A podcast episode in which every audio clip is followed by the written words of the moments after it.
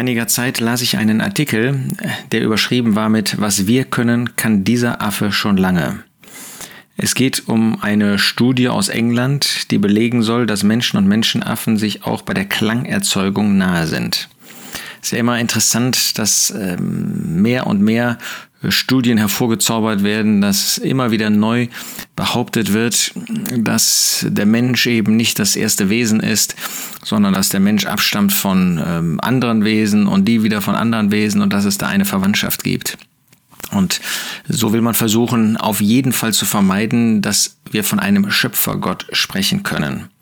Es ist ähm, so seltsam, dass Verwandtschaft, die man feststellt, auf Abstammung immer schließen lässt von Seiten der Menschen, nicht auf einen Schöpfergott. Es ist ja so widersinnig, ähm, wenn ich hier in einem Raum stehe, und das tue ich natürlich, ähm, dann sehe ich lauter Dinge vor mir, wo jedem klar ist, der hier vorsteht, ob es sich um einen Tisch handelt, ob es sich um den Bildschirm handelt, ob es sich um dieses Mikrofon handelt. Es gibt gar nichts hier in diesem Raum, was nicht einen Schöpfer hat, was nicht jemanden hat, der das erschaffen hat, der das gemacht hat, der das kreiert hat. Nur das Komplexeste, was diese Welt besitzt, sagen wir den Menschen, sagen wir die Tiere, und das ist dann alles von selbst entstanden. Das ist ja viel, viel komplexer, als so einen Tisch herzustellen. Ja, wenn man an das Gehirn denkt, wenn man an die verschiedenen Funktionen, Funktionalitäten denkt, die in einem Menschen stattfinden müssen, auch in einem Tier stattfinden, ähm, die alle auf einmal stattfinden müssen, die sich ja nicht nacheinander entwickelt haben können, weil sie dann gar nicht funktionieren würden. Das ganze System würde zusammenbrechen. Ähm, jeder normale Mensch würde im Blick auf etwas Technisches sagen, natürlich, da gibt es jemanden, der das gemacht hat, da gibt es eine Produktionsstätte, da gibt es eine Werkstatt, wo das hergestellt worden ist. Nur bei den Menschen eben nochmal, wo auch viel, viel komplexer die Dinge sind, da sagt man, nein, nein, nein, das ist alles von selbst entstanden. Das kann sich ja keiner ausdenken. Was, wie, wo kämen wir denn hin, wenn wir an einen Schöpfer glauben müssten? Hier jetzt, wenn es um den Orang-Utan und den Menschen geht, bei dieser Studie aus England, da hat die Wissenschaft, so sagt man, festgestellt, das, ähm, um das mal in eine menschliche Form zu bringen, wie der Schreiber das in seinem Kommentar, in seiner Glosse in der Frankfurter Allgemeinen Zeitung tut, in einem Talentschuppen für Beatboxen äh, man Schulter an Schulter stehen könnte, nämlich der Orang-Utan und der Mensch, um im Hip-Hop-Schlägersound kombinierte Rhythmen ertönen zu lassen. Also es muss tatsächlich faszinierend sein, was Orang-Utan in der Lage sind, für Töne zu erzeugen. Ähm, und anscheinend ist es bei Ihnen so, dass diese Töne auch vom ersten Mal an äh, viel, viel besser sitzen als bei uns Menschen. Wir wissen das, wie man ähm, Töne üben muss, wie man singen üben muss. Und anscheinend geht das bei diesen Tieren viel, viel schneller. Und in einer Bedrohungssituation ähm, sind sie eben in der Lage, gleichzeitig mampfende und äh, grummelnde Warnlaute, äh, Warnlaute vor sich, von sich zu geben und damit ihre Mitbevölkerung zu warnen. Das muss tatsächlich faszinierend sein. Immerhin, der Schreiber ist ähm, sich bewusst, wir wissen nicht, wie es ist, ein Orang-Utan zu sein. Ähm, und die Frage, wie es ist, ein Mensch zu sein, der könne man nur näher kommen ähm, sofern auch dessen grummelnder und mampfender Ton getroffen wird. Wie gesagt, es ist eine Art Glosse, die da geschrieben worden ist. Und dann kommt diese Schlussfolgerung, was wir können, kann der Orang-Utan teilweise schon lange. Es gäbe im Talentschuppen kein Wir ohne ihn. Was für eine Torheit spricht aus diesen Worten. Es gäbe ohne ähm, kein Wir ohne den Orang-Utan richtig wäre, ohne Gott gäbe es kein uns, gäbe es kein mich, gäbe es kein wir. Aber das hat mit dem Orang-Utan nichts zu tun.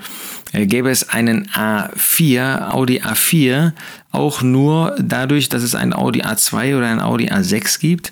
Das ist ja die Ähnlichkeit, die wir bei diesen Autos feststellen, ähm, ist ja nicht irgendwie, ähm, weil sie ähm, aus dem gleichen Ursprung äh, sich entwickelt haben, sondern weil der Schöpfer eine Familie geschaffen hat.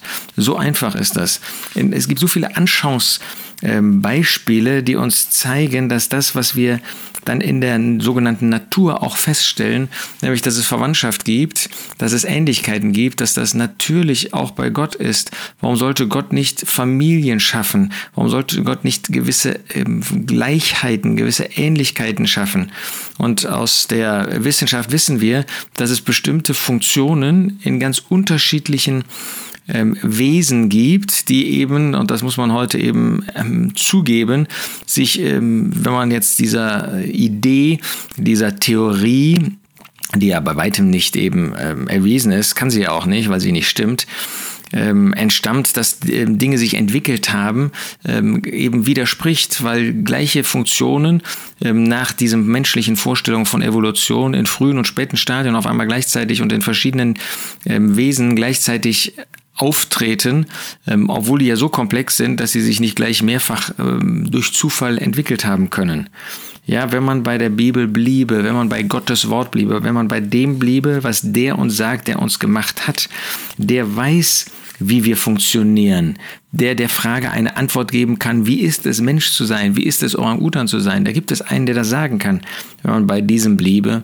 Was sagt er? 1. Mose 6, Vers 7 in einem sehr kritischen Zusammenhang, was den Menschen betrifft.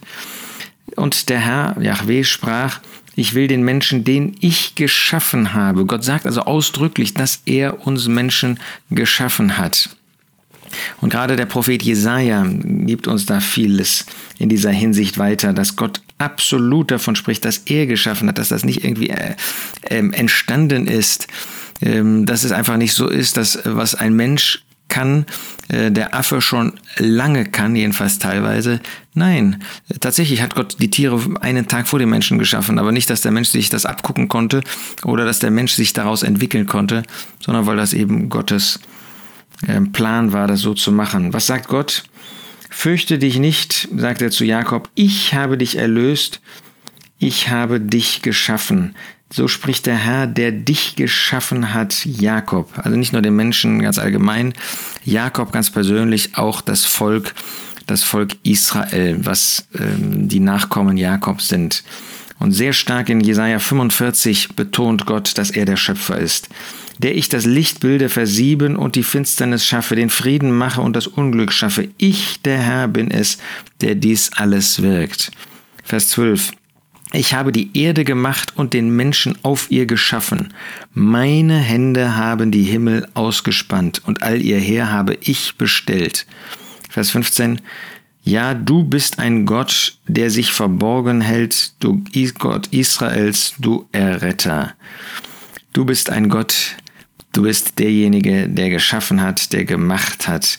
Sie alle werden beschämt und alle zu Schanden.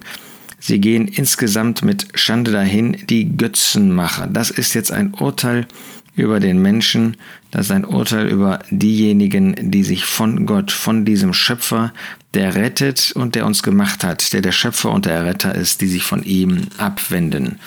Und wenn es um Töne geht, wenn es um Laute geht, ähm, sagt Hiob, oder heißt es, sage ich besser, im Buch Hiob durch Elihu in Hiob 35, Vers 10. Aber man spricht nicht, wo ist Gott, mein Schöpfer, der Gesänge gibt in der Nacht, der uns mehr belehrt als die Tiere der Erde und uns weiser macht als die Vögel des Himmels.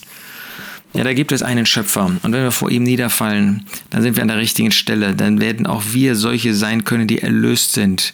Wenn wir Gott als unseren Erlöser annehmen in Christus Jesus, der am Kreuz von Golgatha für uns gestorben ist. Wenn wir diese, dieses Bewusstsein haben, nein, das hat sich nicht von selbst entwickelt. Da gibt es einen Schöpfer, dem gegenüber wir verantwortlich sind. Das will der Mensch eben nicht. Dem läuft er davon. Und das meint er eben tun zu können indem er sagt, nein, nein, das gibt irgendwie so Entwicklungen und äh, natürlich der ähm, Orang-Utan und die anderen ähm, Menschenaffen, sogenannten Menschenaffen, die sind ja längst vor uns gewesen und die haben das alles entwickelt und das ist dann eben irgendwie parallel und nachher dann auch bei uns Menschen entstanden. So ist das nicht. Und wer aufmerksam noch einmal sich das anschaut, ja, der sieht, dass es nichts gibt auf dieser Erde, was nicht erschaffen worden ist, was nicht gemacht worden ist, was nicht einen ähm, Originator, einen Schöpfer, einen Cre äh, äh, Creator hat. Ähm, und nur die komplexesten Dinge, die sollen alle von selbst entstanden sein. Wie töricht sind wir, wenn wir Gott weglaufen wollen, wenn wir versuchen wollen, unserer Verantwortung vor unserem Schöpfer wegzulaufen. Nein, tu das nicht, sondern erkenne, dass es da einen Schöpfer gibt und dass du vor ihm verantwortlich bist. Und dass dieser Schöpfer seinen Sohn gesandt hat als Erlöser, der am Kreuz für mich, für meine Sünden gestorben ist.